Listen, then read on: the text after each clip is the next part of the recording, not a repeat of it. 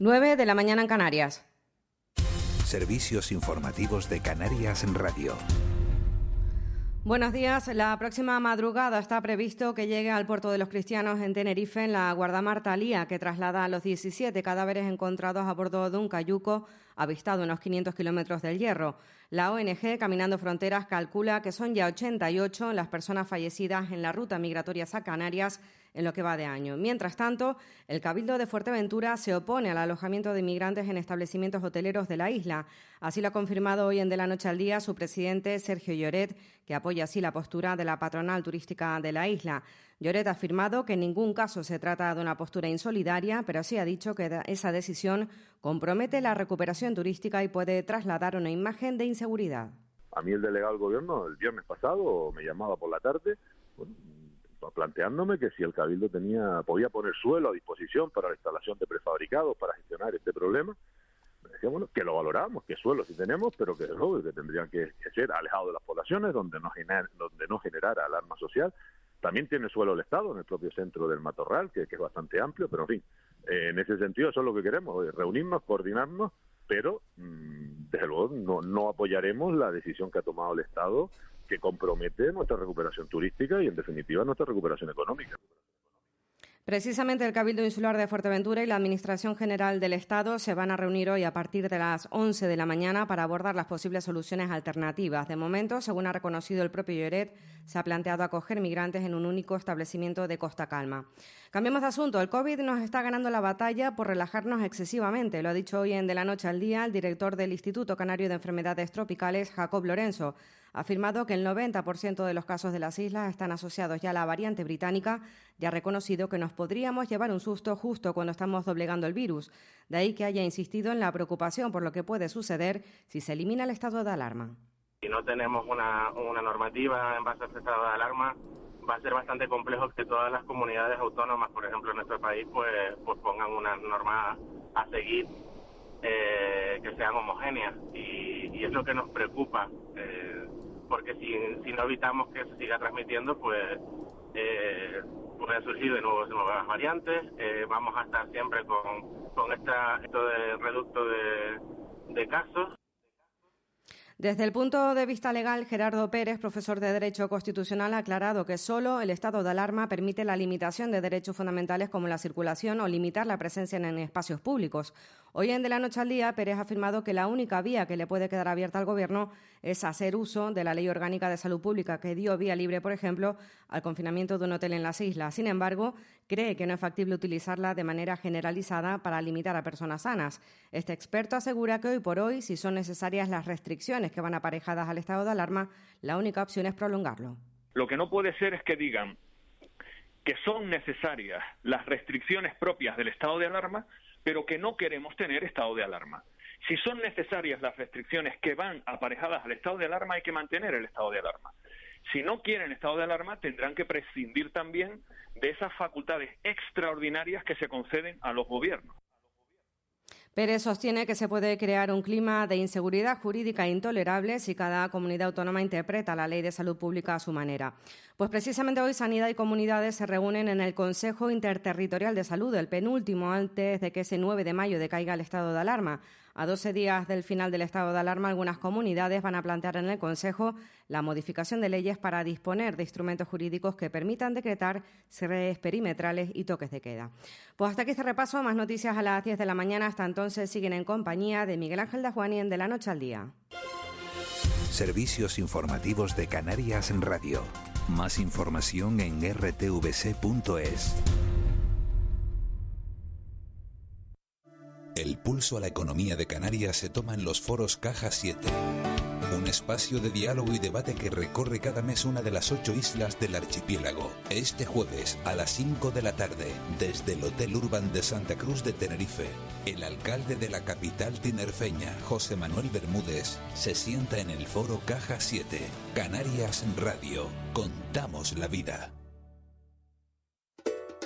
Canarias Radio y la Asociación Profesional de Compositores de Canarias convocan la tercera edición de los Premios Canarios de la Música, en los que se reconocen anualmente las mejores producciones sonoras realizadas por los artistas y compositores de las islas. Si eres músico, tienes una banda, produces o ejerces técnicas de sonido, inscríbete hasta el 30 de abril en la web oficial www.premioscanariasdelamusica.com. Los tres nominados por cada una de las categorías serán invitados a la gala de entrega de galardones el sábado 5 de junio en el edificio Miller de Las Palmas de Gran Canaria. Canarias Radio. Contamos la vida. De la noche al día, Canarias Radio.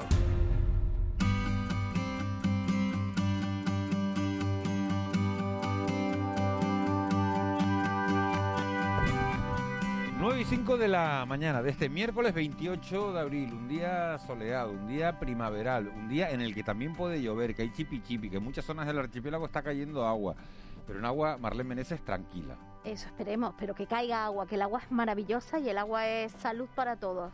Le pregunté a Vicky Palma si iba a llover con fundamento y me dijo, con fundamento no. Es decir, un chipi chipi va a caer. O sea, con fundamento es que llueva mucho, ¿no? Muchos, muchos litros por metro cuadrado. Con fundamento vamos a hablar de salud esta mañana. Y vamos a hablar de los pies. Esos grandes olvidados. Grandes olvidados. Sí. Pues mira que nos llevan a sitios. Eso, esos grandes olvidados y que son tan importantes precisamente por lo que acabas de decir, son los que nos sustentan, los que nos mantienen en pie y nos llevan a un lado y a otro y nos olvidamos. ¿Cuántas veces en tu vida has ido al podólogo? Una vez, creo. Vale, yo no he ido ninguna. Ayer hice una encuesta en la redacción y solamente un compañero ha ido al podólogo alguna vez en su vida y, bueno, varias veces en su vida y ha solucionado sus problemas de pie. Y es que no miramos a nuestros pies, no los cuidamos como deberíamos. Pues precisamente vamos a hablar con la presidenta del Colegio de Podólogos de Canarias, Verónica Ruiz. Buenos días. Hola, muy buenos días. Yo no sé si ha sido porque como ahora nos vamos a quitar los zapatos cerrados y nos vamos a poner zapatitos abiertos, las cholas y vamos a vernos los dedos y vemos en el estado en el que está el pie, que es cuando nos acordamos de que tenemos que cuidarlos. Suele pasar, sí, suele ocurrir que cuando más se acerca el verano, pues prestamos un poquito más de atención a nuestros pies. Pero ¿y el resto del año? ¿Les hacemos caso? Bueno, depende un poco también de las circunstancias, ¿no? En, en el caso de, bueno, personas que están en activo, trabajando y dependiendo del sector, pues sí, pueden producir, sufrir mucha patología del pie. Luego sí que es verdad que, por ejemplo, la gente mayor, la tercera edad, pues es un paciente que suele eh, recurrir con cierta frecuencia al podólogo, pues para, para mantener un cuidado y, una, y un estado de salud óptimo de los pies.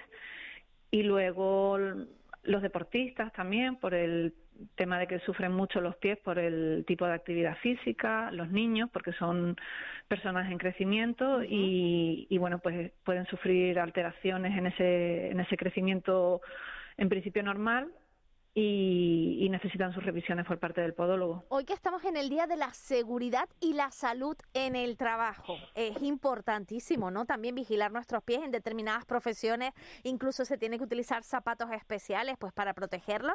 Eh, ¿Cuál sería su consejo de cara a las personas que están en activo, que están trabajando? Bueno, en este caso depende un poco de las circunstancias, de si necesitan, por ejemplo, llevar un determinado eh, tipo de calzado como es calzado de seguridad o, un calzado, por ejemplo, por imagen de empresa, ¿no? Es decir, eh, en el caso de las mujeres hay muchas personas que tienen que llevar o sea, muchas mujeres que tienen que llevar un determinado tipo de tacón. Por ejemplo, los tacones, eso. Cuando tenemos que utilizar tacones todo el día, ¿y qué nos recomienda, por ejemplo, a las mujeres? Bueno, aquí voy a ser yo un poco. ¿Qué? voy a reivindicar un poco. me parece. Sea, sea, Sí, a ver, yo considero que en el entorno laboral tenemos que dejar de imponer ciertos eh, calzados eh, que no solamente producen un daño al, al, pie, sino que además eh, no tienen ninguna justificación de seguridad. Es decir, en el, en el ámbito femenino nos encontramos que muchas mujeres tienen que llevar un tacón cuando sus compañeros varones no necesitan eh, mantener ese tipo de calzado, ¿no? No es un calzado de seguridad que yo puedo entender, por ejemplo, en una obra, en un o en un entorno eh, laboral, pues se prima la seguridad. Y entonces es un calzado, pues con unos refuerzos, con unas suelas, con unas eh, protecciones en las punteras, pero en ciertos entornos prima mucho más la estética, pero es que eso luego tiene consecuencias a nivel de salud. Eh, ¿Y usted es partidaria de que las mujeres, por ejemplo, utilicemos eh, tacones en nuestra vida eh, cotidiana? Bueno, eso es una elección personal. Desde, desde el punto de vista podológico yo no lo puedo... Eh, perdón, un segundito. Está solucionando Eh, es que Sí, no sí. desde el punto de vista personal yo no lo puedo Un pie, recomendar. doctora, era un pie que estaba ahí avisándole de algo. Sí, a ver, el, el tacón tiene un altera toda la biomecánica del pie, es decir, hace caminar a la persona de una forma eh, totalmente antinatural. es un zapato donde las estructuras eh, van a sufrir mucho. eh, afecta no solamente al pie, sino a toda la cadena muscular posterior de la pierna, rodillas, caderas, espalda. Entonces, yo no digo que en determinados momentos en- o en determinadas circunstancias se pueda eh, usar tacón pues de una manera concreta y puntual, pero no es un zapato para nada para llevar todo el día puesto. Eh, doctora, eh, buenos días. Eh, entre los problemas más comunes de, de- de los pies están los juanetes, están los callos. Eh, ¿Hay alguna manera de prevenirlos? Por ejemplo, un juanete, ¿hay alguna manera de, prevenirlo? Bueno, mm, sí y no. O sea, podemos prevenir factores de riesgo, es decir, podemos en algunos determinados casos, pues, decir, bueno, un buen calzado, una, una buena higiene postural puede prevenir eh, eh, la aparición de juanetes, pero luego sí es verdad que hay otras causas que no, no las podemos controlar. Por, un por una parte es eh, la cuestión genética, el factor hereditario, pero por otro lado también está también, decir, no- todos nosotros pues eh, nos gusta en algún momento de nuestra vida realizar algún tipo de deporte, eso puede ser un factor de riesgo. Eh, el trabajo, es decir, eh, trabajar a lo mejor 8, 10, 12 horas seguidas, como puede ser personal de hostelería o del comercio, tantas horas de pie, pues eh, a, a veces no está en la mano de uno elegir eh, las circunstancias laborales, ¿no? Entonces, mm, sí que podemos mejorarlo y podemos eh, reducir esos factores de riesgo, pero no siempre podemos eliminarlos todos. Y, por ejemplo, el utilizar cholas, el, el ir con los dedos al aire y meter el dedo entre los zapatos para, entre las zapatillas para poder ir caminando, por ejemplo, por la arena, ahora estos días de, de, de, fres- de- de verano, eh, ¿es aconsejable el utilizar una chola? Hombre, la, la chola realmente es un calzado diseñado para lo que es, para bajar a la playa, eh, caminar lo menos posible con él y es un zapato pues para pues para que el pie esté más al aire, para poder quitártelo y ponértelo con rapidez, pero no es un zapato para deambular. O sea, la gente que está todo el día en cholas, usted eso no, lo recomienda, tampoco es bueno. No, porque es un calzado que no tiene ningún tipo de inestabilidad, o sea, que, que no provoca ninguna estabilidad. eh, Pero no, te, Eh, no- pero no te sujeta y no te salen callos, no te salen durezas, ¿no? Claro, o sea, por una parte tiene ese lado positivo. Ahora en verano hay muchos callos que suelen desaparecer por unos meses, ¿no? Sobre todo los que aparecen entre los dedos de los pies o en el dorso de los pies, perdón, de los dedos. Pero mm, sí que provoca, eh, por ejemplo, mucha sobrecarga muscular, dedos en garra, eh, reseca mucho el pie, los talones se agrietan muchísimo porque están todo el día expuestos al aire, eh, la humedad de- del pie se evapora con mucha más rapidez y, y entonces nos encontramos personas que vienen con, con la piel muy reseca lo- durante los meses de verano. Y luego, al no ser un calzado sujeto, pues el talón y el resto del pie va para donde quiere. Entonces, muchas veces eso lo que obliga es a eh, que toda la musculatura plantar, toda la muscu- musculatura intrínseca del pie tenga que trabajar el doble Vale. y provoca mm, sobrecargas que, que se manifiestan con talalgias, dolores en el talón o metatarsalgias, ¿no? Eh, doctora, eh, nos escribe un oyente y nos dice, fui al médico de cabecera porque me dijo que, porque le dolía la planta del pie y le dijo que tenía algo plantar, no sabía. Y después le dijeron que lo llaman ojo de gallo. ¿Qué es el ojo de gallo? ¿Y cómo se trata? Bueno, un ojo de gallo es una forma común de llamarle a- al callo. Ah, es decir, nosotros en, en, en podología o en medicina a, a los callos les llamamos hiperkeratosis o elomas, ¿no? Pero así de forma más común, callo. Y luego ya de una manera un poco más eh, popular, ojo de gallo, que en determinadas zonas pues recibe diferentes nombres. En algunos sitios ojo de perdiz, eh, ojo de, de pollo. eh. Siempre es un ojo, ¿no? Sí, sí, por la forma. Sí. Y, y doctora, una, una pregunta. Eh, las uñas de los pies, eso es un, un, gran dilema. ¿Eso hay que cortarse las uñas o usted aconseja limárselas? ¿O debe hacerlo un profesional y nada de cortárselo a uno porque luego le sale la, la, le, se le mete la uña, se le entierra y luego ya sabemos los problemas que se originan? Bueno, en principio las uñas se las puede cortar uno mismo siempre y cuando pueda y no tenga ninguna alteración que le dificulte, ¿no? Es decir, eh, sí que es verdad que en determinados pacientes ya sí que recomendamos que vengan al podólogo, como puede ser personas mayores, personas con diabetes, con alguna enfermedad eh, vascular periférica, con riesgo de ulceraciones, etcétera, ¿no? Eh, personas que tienen enfermedades de las uñas, como puede ser mm, estas uñas que nosotros llamamos onicogrifosis, pero son como uñas en forma de, de garra o de cuerno. Ajá. ¿Y hay que, dejárselas, hay que dejárselas rentes o hay que dejarles un poquitito, unos milímetros de uña? En su justa medida, ni, ni demasiado cortas ni demasiado largas. Es decir, si nos acostumbramos a cortar las uñas demasiado cortas, al final lo que vamos a hacer es que eh, el borde libre de la uña que es el momento en el que la uña deja de crecer pegada a la piel y ya empieza a crecer separada, esa barrera o ese límite cada vez se va a ir retrayendo más y entonces vamos a empezar a, encallecer, por así decirlo, esa zona. Entonces la uña va a ser más frágil, más quebradiza. Por ahí pueden entrar también con más facilidad eh, infecciones por hongos y también podemos provocar que la uña se entierre. Le quería preguntar, doctora, vivimos en Canarias, hay mucha gente que este, pasa mucho tiempo en la playa, eh, que va todos los fines de semana, que va incluso a diario a hacer actividades deportivas. ¿Es sano caminar descalzo por, por la arena?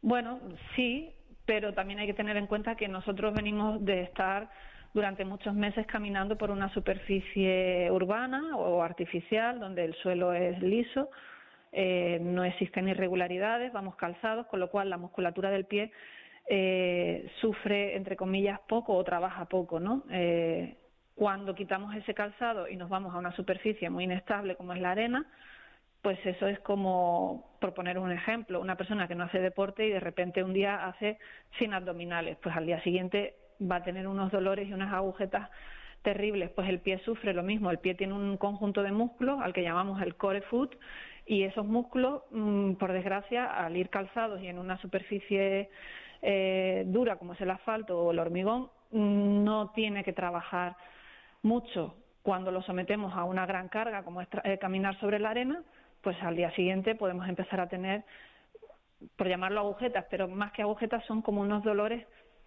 de sobrecarga en todo lo que son los tejidos blandos del pie. Entonces, ¿no podemos decir que sea más sano caminar por la arena descalzo o, o con calzado? Hay que hacerlo de manera progresiva. Si no estamos acostumbrados, tenemos que hacer mm, paseos cortos y, y, poco a poco ir aumentando la distancia, no de repente mm, irnos a caminar cuatro kilómetros por la playa o, o correr que también se ve mucho, gente que empieza a correr, no, voy a correr descalzo por la arena, ¿no?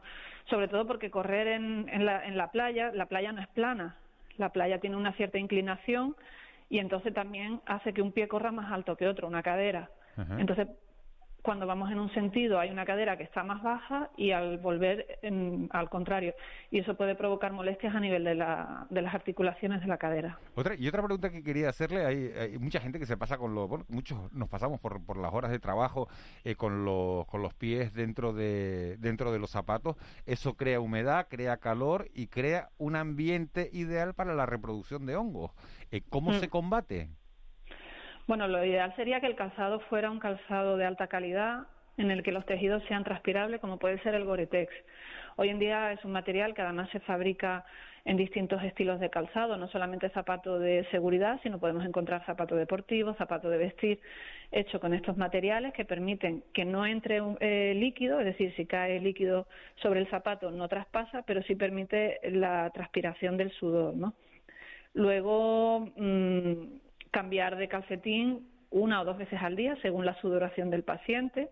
En el caso de que la persona tenga hiperhidrosis, que suele ser bastante común, eh, pues utilizar algún tratamiento para combatir esa hiperhidrosis. En este caso tiene que eh, ir al podólogo para que le recomiende cuál es el mejor tratamiento.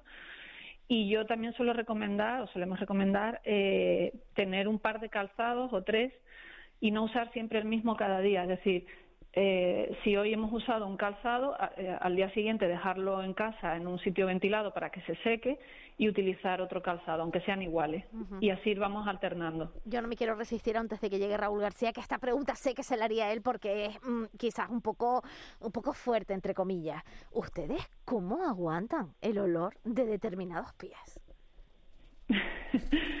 bueno, somos podólogos y sabemos a lo que venimos. ¿no? Se tiene que poner crema mentolada en la nariz porque, madre mía, hay gente que tiene unos olores que es que tumba, tumba, ¿eh? Sí, sí, bueno, no es tan frecuente como la gente puede pensar, ¿eh? Yo reconozco que sí que tenemos casos, pero no es tan habitual ni es... Mm, pero bueno, cuando te llega una persona así, bien porque tiene un problema de hiperhidrosis o de bromidrosis, que es más el, el término para definir el mal olor de, del pie, eh, pues bueno, eh, se le manda su tratamiento. Sí que es verdad que nosotros siempre antes de empezar a tratar o trabajar con el pie, pues hacemos una pequeña desinfección con productos infectantes y tal, y eso reduce un poco el, el olor.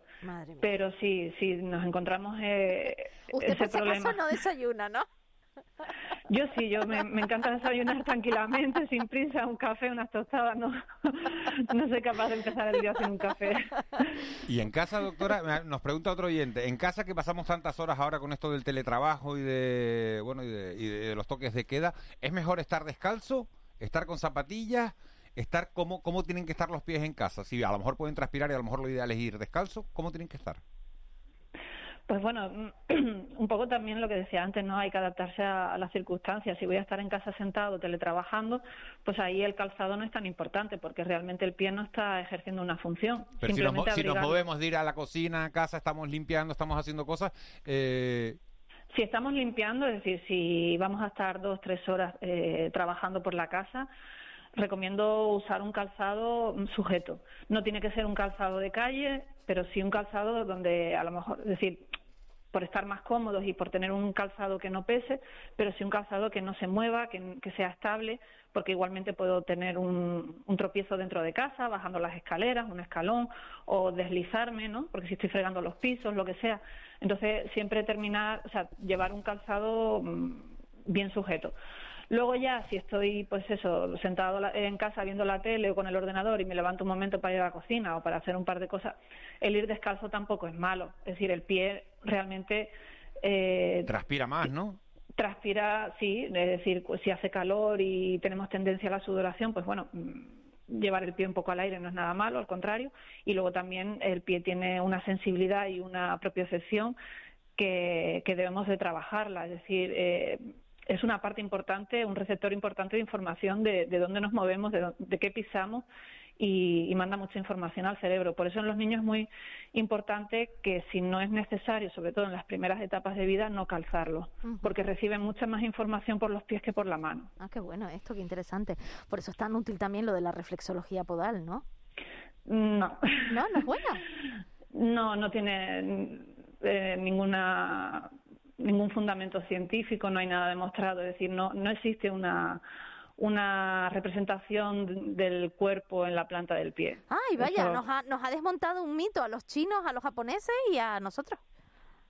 Sí, bueno, eh, es una terapia alternativa que no tiene ningún, no hay ningún estudio que demuestre nada, simplemente, bueno, pues eh, hay personas que la practican, pero no, no en podología no, nosotros no ni lo estudiamos ni ni podemos apoyar una terapia o un, un- una creencia que no está demostrada de manera científica y con resultados. Pues Verónica Ruiz, muchísimas gracias, presidenta del Colegio de Podólogos de Canarias. A caminar bien y a cuidarnos los pies, que son una parte fundamental de nuestro cuerpo. Muchísimas gracias. Nada, a ustedes por llamarnos. Buen día. Buen día. Un saludo. 9 y 23. Abuelo, Buenos días. ¿Cómo tiene usted los pies? Va, bonito, mira, pon música bonita ahí, Molina. ¿Juanete? ¿Algún, algún- los- algún Juanete? No, no, Domingo. Sí, mira, yo estaba escuchando a Marlene ahora Eh, y le tengo que decir que se equivocó. ¿Quién? Se equivocó porque, porque las uñas ni se liman ni se cortan. ¿Y Las entonces? uñas, Marlene Meneses, ¿Qué? no, no escuche usted, la- la- las uñas tienen que ir creciendo Ay, cual raíces por la tierra. Ay, Dios mío, o sea que usted Eso tiene que garras. Usted tiene garras de aguilucho. Mire, le digo una cosa, Marlene, cuando usted llegue a mi edad, cuando usted llegue a mi edad, se dará cuenta de que el cuerpo va buscando la forma. Mira, usted lo sabe, o sea, el cuerpo se va encorvando, las personas van abriendo un poco la- las piernas para coger más base y las uñas, las uñas hay que dejarlas crecer, Miguel Marlene, Yo. dientes. No se empeñen en cortarse ni limarse las uñas, sino déjenlas que ellas vayan por su eso. Pero además, Pero estoy bueno, eso muy es contento. peligroso, eso es peligroso para usted. No, na- nada es peligroso, pero les quiero decir una cosa. Acaba de llamarme. No. Acaban de no, llamarme para no. vacunarme. Bien, ¿En ahora serio? mismo, Marlene, No me lo ahora puedo mismo ay, qué maravilla. Qué bueno. Hacemos una Acaba de- fiesta. sí, sí, sí. Muchas Mire, acaba de salir. Gracias, Miguel Ángel. Si ¿Cuándo? quieres, ¿Cuándo? Me ¿Cuándo? de ti. Mire, Mucha- acaba de salir por, por Twitter ahora, dice, me lo mandó Miguel, dice, si resides en La Gomera, naciste antes o en el 61 y no tienes cita, llama por teléfono al 922-140-255 entre las 8 y media y las 3 y media. Y me acaba de llamar mi nieto, me dice que acaba de llamar y lleve una vacuna esperando para mí, oyente, ¿Y ahí cuándo? ¿Cuándo se va a ir a vacunar? Pues yo creo que mañana voy y yo, la- mira, yo pensé que no lo iba a ver. Sentía. Hay una vacuna, Miguel Ángel, que se hizo en un laboratorio que tenía puesto mi nombre. Usted no sabe la emoción que es eso, que Pero, esa ¿cómo que es viene eso? tan lejos.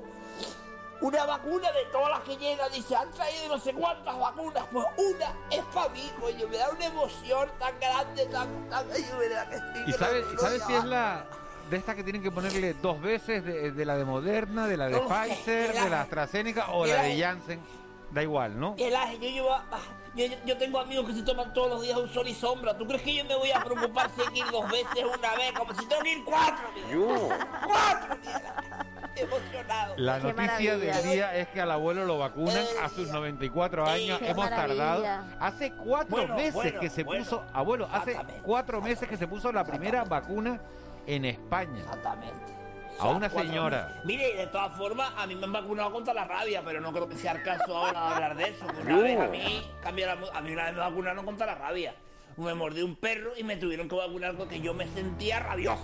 ¿Y Todo qué el le- tiempo que yo iba a la gente y decía... ¿Qué le hizo al perro para que el perro lo mordiera? ¿Qué le hizo al perro para que el perro lo mordiera y se defendiera, El eh? perro se me, el perro se me abalanzó. Pero algo le Perro habrá me- hecho. Un perro finca. Algo le Un habrá perro hecho. finca un perro finca, el perro se me abalanzó, lo dialogamos, me miró, me atacó y fue un perro tobillero y me atacó y yo y sentí la rabia que entraba por la sangre como Spiderman cuando le picó la araña y se transformaba, pues yo sentí la rabia y me quedé así. Qué maravilla que días, esté amiga. a punto de vacunarse. Roque. Malena, buenos días. Hola. Roque, a ti no te ha ¿Qué tocado todavía la vacuna, ¿no? ¿Qué va, hermano? A mí me va a tocar cuando le toca el parlamentario de hoy, ¿viste? Cuando lo vacune, cuando me vacune a mi Amigo Godoy. hermano. Godoy, está. 26, Todo el día, todo el 26 rollo. años y diputado, ¿eh? Ya, yo- Pero Roque, tú tienes Tito, 26 loco. años, ¿no? Tú tienes No, más. tengo más, pero loco. Ah. ah, pero yo, yo estoy flipando, un pibe de 26 años, loco, no ya ¿Eh? lo controla, hermano. ¿Tú- lo tú de acá, apuestas a Juanma le dejaba dar toque, tal. ¿Tú apuestas a que va a ser alcalde o no va a ser alcalde? Bueno. Yo qué sé, el pibe tiene madera, tiempo al tiempo, y que el pueblo decida, como lo de Madrid. A mí la gente, ¿y tú por quién votarías por Madrid? ¿Yo acaso estoy empadronado en Madrid, hermano? O sea, ni la de San Nicolás tampoco estoy. La gente está en Madrid, ya, yo parece que estuviéramos hablando de las elecciones de mi barrio, hermano. Eso no me afecta, eso que te digo, ¿no? Pero yo quería hablar de una cosa, de lo que dijo la podóloga antes, que dice que eh, si vas descalzo, tu cuerpo maneja información. Hombre, normal, porque si tú vas caminando descalzo y pisas un moñigo, sabes que pisaste un moñigo. Si vas con unos zapatos, ah, tú no sabes lo que has pisado, hermano. Entonces ahí me quedé con el rollo de, claro, la información, la información es La, poder. informi- y si tú la tienes el información es poder, poder, ¿cierto? claro, si tienes, la si tienes el poder, sabes que pisaste mierda, pues vete a lavarte, ¿no? Bueno, luego dice Rollo, que eso te da suerte, dice. Yo creo que, Sí. fíjate, nos ha preguntado otro oyente y lástima que no he visto la llamada, le pido disculpas porque no he visto el mensaje a tiempo, si es bueno dor- emocionado porque me van a vacunar. si Oye, ¿no? si es bueno No, dormir no, con vale, calcetines. Ay, pero eso te da calorcito en los No, pies, qué rico. no. No, sé, pero a lo mejor no, no. transpira suficiente. No. Es que, claro, No. no, he visto el- ese Mira, WhatsApp a si vives en tiempo. Tejeda, sí. Si vives en Tejeda, sí. O en la- si o en la o en la Si Orotava. En Jandía, no. Si vives en Jandía, no Por duermas Pero a, Sí, lo sí, mejor sí, eres, sí, pero a lo sí. mejor eres friolera, igual te gusta estar con los pies calentitos y no tienes que te los calientes, te pones un calcetín. Marlene, ¿Qué? ¿cómo son tus pies? Es la- la- eso. larguitos, larguitos. Y las uñas las tengo pintadas de Eh, rojo. Ah. Las Y uñas pintadas de rojo, ¿te tú vives- eh, A mí me da igual las uñas pintadas de rojo, porque si tienes calcetines para que te pinten las ¿Prefieres, uñas los Roque, pies, es una Roque, bobería de ¿prefieres a invierno, una, a una ¿sabes? pareja con las uñas pintadas de rojo o de negro? Va a ser la última pregunta de la mañana. Las uñas pintadas de rojo Una o de roja, negro. una negra, del pie? una roja, Las del pie, una claro, negra, del pie. una roja, una negra. Como en Milan. ¿Sabes digo? Una roja, una negra, como en Milan. ¿Sabes digo? Así. Mira una cosa, Miguel. Roque, que el nos vamos, que llega Miguel Guedes con Agustín Manrique de Lara, que tiene la entrevista. Tendrá que ser ¿Tú quién mañana. Nos lo cuentan mañana. Señores, hasta mañana. Será a las seis y media. Buen día.